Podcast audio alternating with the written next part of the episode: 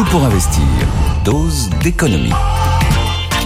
Bonjour Nicolas Dose. Bonjour. Nous allons parler du taux de chômage qui est stable en France autour de 7,5%. On parle du quatrième trimestre 2003, c'est ce que nous dit l'INSEE.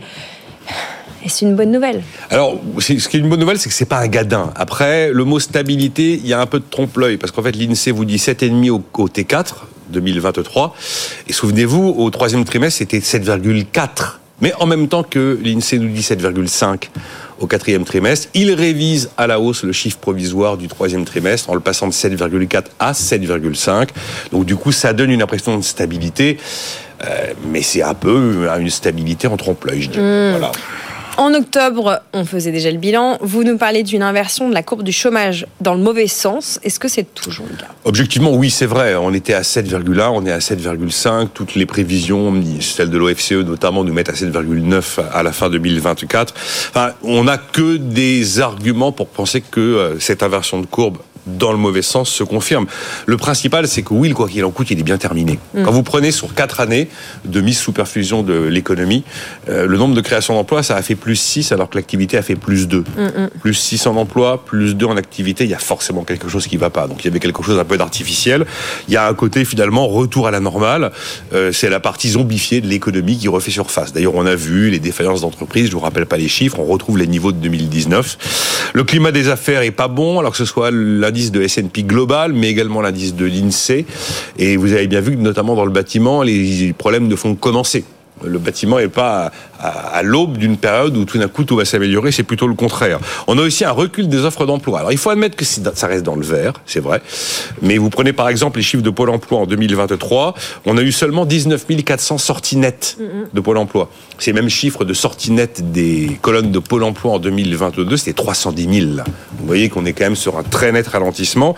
L'apprentissage, on nourrissait de grands espoirs dans l'apprentissage. On se rend compte qu'on est arrivé à un plateau. Voilà, on flirte le million d'apprentis, mais on va pas monter à un million demi d'apprentis.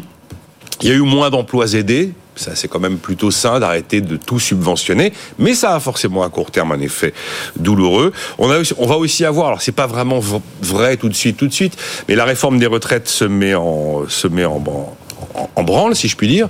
Et donc, on va avoir mécaniquement une hausse du nombre d'actifs à insérer tous les gens. De l'ordre de quelques 200 000 actifs lorsqu'on sera vraiment en rythme de croisière de cette réforme des retraites. On a un autre sujet qui n'est pas vraiment un sujet de politique de l'emploi, mais qui est finalement directement lié. C'est que, on parlait du bâtiment, mais là, on a une panne du logement. Et quand vous avez une panne du logement, vous avez une panne de la mobilité géographique. Absolument. Et quand vous avez une panne de la mobilité géographique, vous avez un facteur supplémentaire de dégradation du marché de l'emploi. Et puis, si on parle de plein emploi, objectif plein emploi, ça veut dire que plus on essaye de s'en approcher, là j'ai envie de dire qu'on est plutôt en train de s'en éloigner un peu, plus on se retrouve avec une population insérée sur le marché de l'emploi qui est très éloignée de l'emploi, qui est une population qui manque de qualification. C'est comme, euh, c'est toujours pareil, le dernier kilomètre, il est toujours le plus douloureux à parcourir. Je vous ai fait la liste de tout ce que je vois aujourd'hui comme euh, élément constitutif de la situation. Il n'y en a pas un seul qui est dans le vert, même s'ils sont pas tous rouges vifs. Donc oui, 7,5, c'est pas un gadin, mais je pense que l'inversion de courbe dont on parlait au mois d'octobre, elle est toujours valable aujourd'hui. L'objectif, c'est le plein emploi. Alors, est-ce que vous y croyez encore? Ben, Le gouvernement a toujours envie de croire en plein emploi. En tout cas, c'est un objectif, objectif qu'il n'a pas remis en cause. Euh, Qu'est-ce qui lui fait espérer tout ça? C'est vrai qu'il y a encore des secteurs où il y a des tensions de recrutement. Mmh. Ça peut être un élément d'espoir. Euh, c'est vrai qu'aujourd'hui, quand vous regardez la réalité, des chiffres, on a encore plus de d'émission qu'il n'y a de licenciement. Après, le gouvernement nourrit beaucoup d'espoir sur la réforme de, les réformes de l'assurance chômage, à tel point qu'une nouvelle pourrait intervenir d'après ce, que nous a dit Gabriel Attal.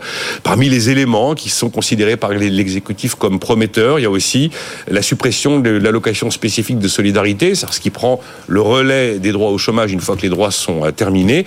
Tous les gens qui sont en ASS, quelques 240 000, 250 000 personnes, vont basculer en RSA. On nous met aussi en avant la naissance de France Travail, qui remplace Pôle Emploi. Je vous dis simplement les éléments qui sont mis en avant. Hein. Et puis il y a le PIC, le plan d'investissement dans les compétences, qui est considéré qui fonctionne, c'est vrai, et qui est considéré comme un élément positif qui doit nous aider à améliorer la situation de l'emploi. Et puis je pense aussi qu'il y a l'espoir d'un rebond un petit peu plus inattendu euh, si d'aventure la Banque centrale européenne décidait d'alléger, d'assouplir sa politique monétaire en baissant les taux.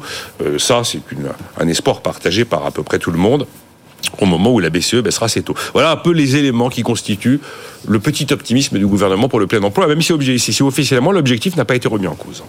Bon, euh, dernier mot, euh, rapidement Nicolas. Euh, si le principal moteur est un petit peu au ralenti, ou tous on va dire, c'est-à-dire la croissance, est-ce que il y a des choses qu'on peut faire pour réduire le chômage? Alors, j'en vois deux. Il y a plein d'éléments. D'ailleurs, j'ai ressorti ma petite liste des 11 pistes que m'avait fourni ChatGPT. Il y avait des quantités de choses hein, qui sont absolument pas révolutionnaires, mais qui sont évidemment essentielles. je me suis amusé aussi à relire les, les 10 commandements de l'OCDE d'une politique de l'emploi réussie. On peut les retrouver, sont pas neufs. Là aussi, il n'y a rien de révolutionnaire.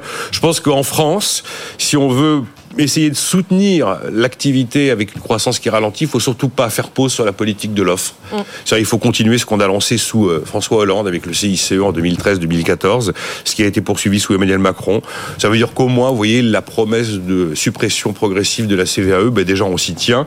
Et puis essayer d'activer le chantier de fond. Alors le chantier de fond, c'est la formation euh, depuis l'enfance, c'est la montée en compétence des adultes. Voilà deux éléments que je pense être franco-français sur lesquels il faut pas lâcher prise si on veut espérer euh, freiner peut-être cette remontée du chômage. Mais euh, là, l'objectif plein emploi, objectivement, il est en train de s'éloigner.